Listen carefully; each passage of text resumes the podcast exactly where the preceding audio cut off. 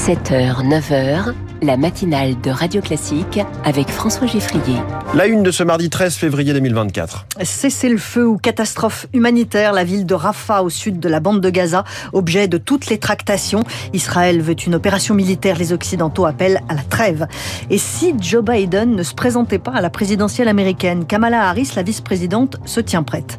Et puis si les mesures ne viennent pas vite, on bloque à nouveau les routes. Les agriculteurs mettent la pression sur le gouvernement. Après ce journal, pourquoi LR veut son référendum d'initiative partagée sur l'immigration Ce sera l'édito politique de Guillaume Tabar à 8h10.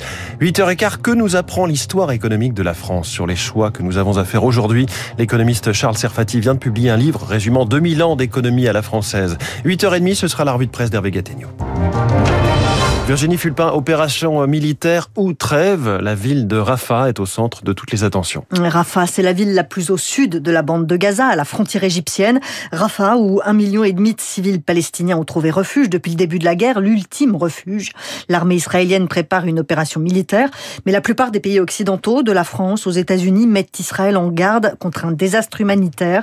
Il y a encore des tractations pour trouver une porte de sortie, Lauriane Tout le monde. Avant l'assaut sur Rafah, l'armée israélienne assurera un passage sécurisé aux civils vers l'Égypte. C'est la promesse du premier ministre israélien et la crainte du régime égyptien. Sarah Daoud, docteur en sciences politiques, rattachée aux séries de Sciences Po. Un million et quelques de personnes arrivant sur le sol égyptien, ça crée une instabilité. La question se pose d'essayer de filtrer, d'éviter que des combattants du Hamas arrivent à sortir euh, via Rafah. Il y a un véritable bras de fer hein, qui se joue. Les Israéliens, avec l'aide de l'administration américaine font pression sur le régime égyptien pour permettre euh, aux Palestiniens de Gaza de sortir. Le régime égyptien refuse et a déployé l'armée depuis plusieurs jours maintenant à la frontière. Une frontière symbolisée par un mur, au-delà, un no man's land, dans le nord du Sinaï, une zone militarisée sur une quinzaine de kilomètres. C'est là et seulement là que les réfugiés pourraient être accueillis, selon l'experte. En contrepartie, le régime égyptien pourrait obtenir euh, des aides financières, euh, en sachant que la situation économique de l'Égypte est assez catastrophique. Éventuellement, un effacement partiel de sa dette. Pour peser dans les négociations, l'Égypte a menacé de suspendre son traité de paix avec Israël si les soldats de Tzahal envahissent Rafah. Joe Biden, le président américain, insiste auprès d'Israël pour obtenir un cessez-le-feu. Tiens, Joe Biden, justement, en campagne pour se succéder à lui-même à la présidence des États-Unis, mais très critiqué sur son âge, sur ses trous de mémoire. Les démocrates américains commencent à penser à un plan B.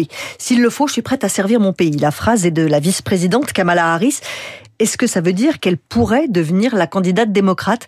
La réponse de Jean-Éric Brana, spécialiste des États-Unis. On a vu le dernier sondage, 86% des Américains sont inquiets pour la santé de Biden et ils sont 70% à ne pas vouloir de lui comme candidat.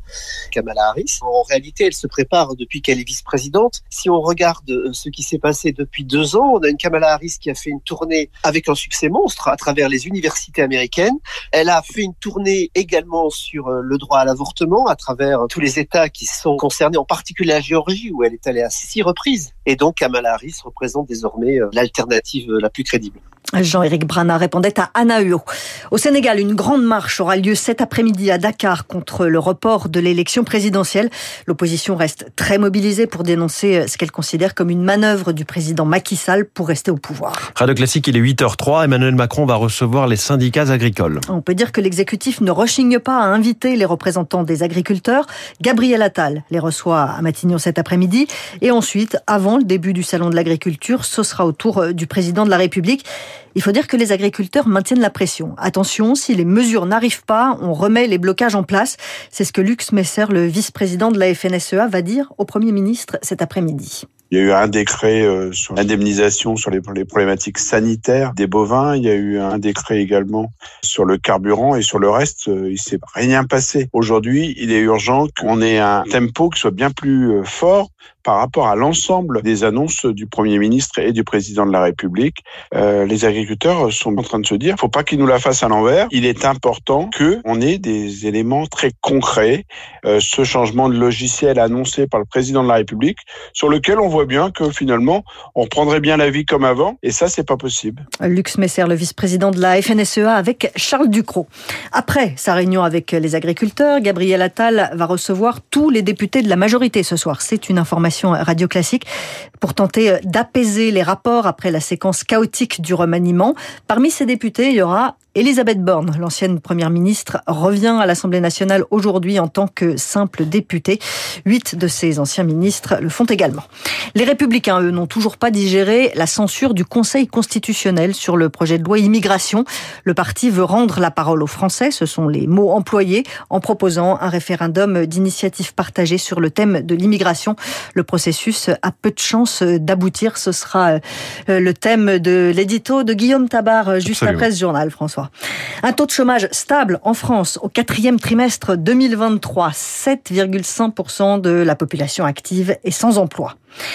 Et vous, est-ce que vous voyez la vie en rosé Le salon Vinexpo se tient jusqu'à demain au parc des expositions à Paris. 4000 exposants venus de 50 pays. Ils viennent faire découvrir leurs crues, ils s'ouvrent à de nouveaux marchés et certains cherchent des solutions. Des producteurs de rosé réfléchissent à l'avenir parce que la consommation de rosé a baissé ces deux dernières années, Lucie Dupressoir. Sous les affiches estampillées Rosé de Provence, un groupe de cavistes de Limoges et dans leurs mains, un verre de blanc qu'ils sont venus tester. Oui, on est sur du blanc. Vous êtes amateur plutôt de blanc plus que de rosé Plus blanc, moi personnellement. Ça dépend de la période de l'année.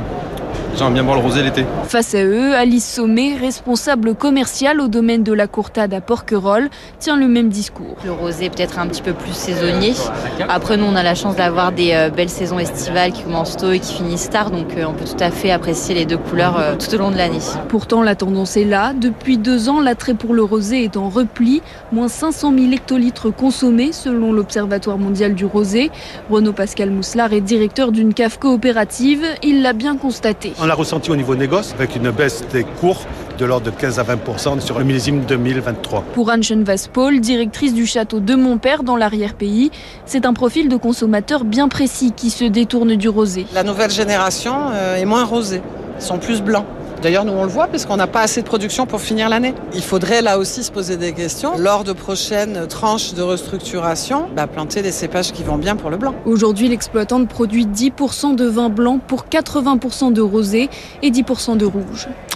Allez, je vous propose un petit verre, avec modération bien sûr, pour fêter les exploits de Victor Wembanyama. Le basketteur français a réussi une performance absolument exceptionnelle cette nuit en NBA. 27 points marqués, 14 rebonds, 10 contre. Ça veut dire en gros qu'il a fait euh, le boulot de tout le monde, des attaquants, des défenseurs et des pivots. Ces statistiques, elles vous disent peut-être rien comme ça si vous ne suivez pas la NBA et le basket tout le temps. Mais si je vous dis qu'aucun joueur ne les avait réussi depuis 34 ans, je pense que ça donne une petite idée bon, de l'exploit. l'exploit. Ça, c'est tout à fait factuel. Après, on sait que Wembanyama c'est votre chouchou. Virginie Fulpin, donc quoi qu'il arrive, malgré... Briller la euh, France à l'étranger, voilà, oui, c'est tout. alors son club pour l'instant n'est pas en haut du classement hein, de la. NBA, mais euh, lui est en haut de son propre classement. Merci beaucoup Virginie Fulpin et en haut dans votre cœur Virginie, on vous retrouve euh, demain pour les journaux de la rédaction. Quelle partition veut désormais jouer la droite sur l'immigration? L'édito politique de Guillaume Tabar dans un instant, puis la souveraineté, l'industrie, l'inflation, ce sont des mots de 2024 mais aussi de beaucoup plus tôt. L'économiste Charles Serfati vient nous parler de son livre Histoire économique de la France, de la Gaule à nos jours, aux éditions Passé Composé.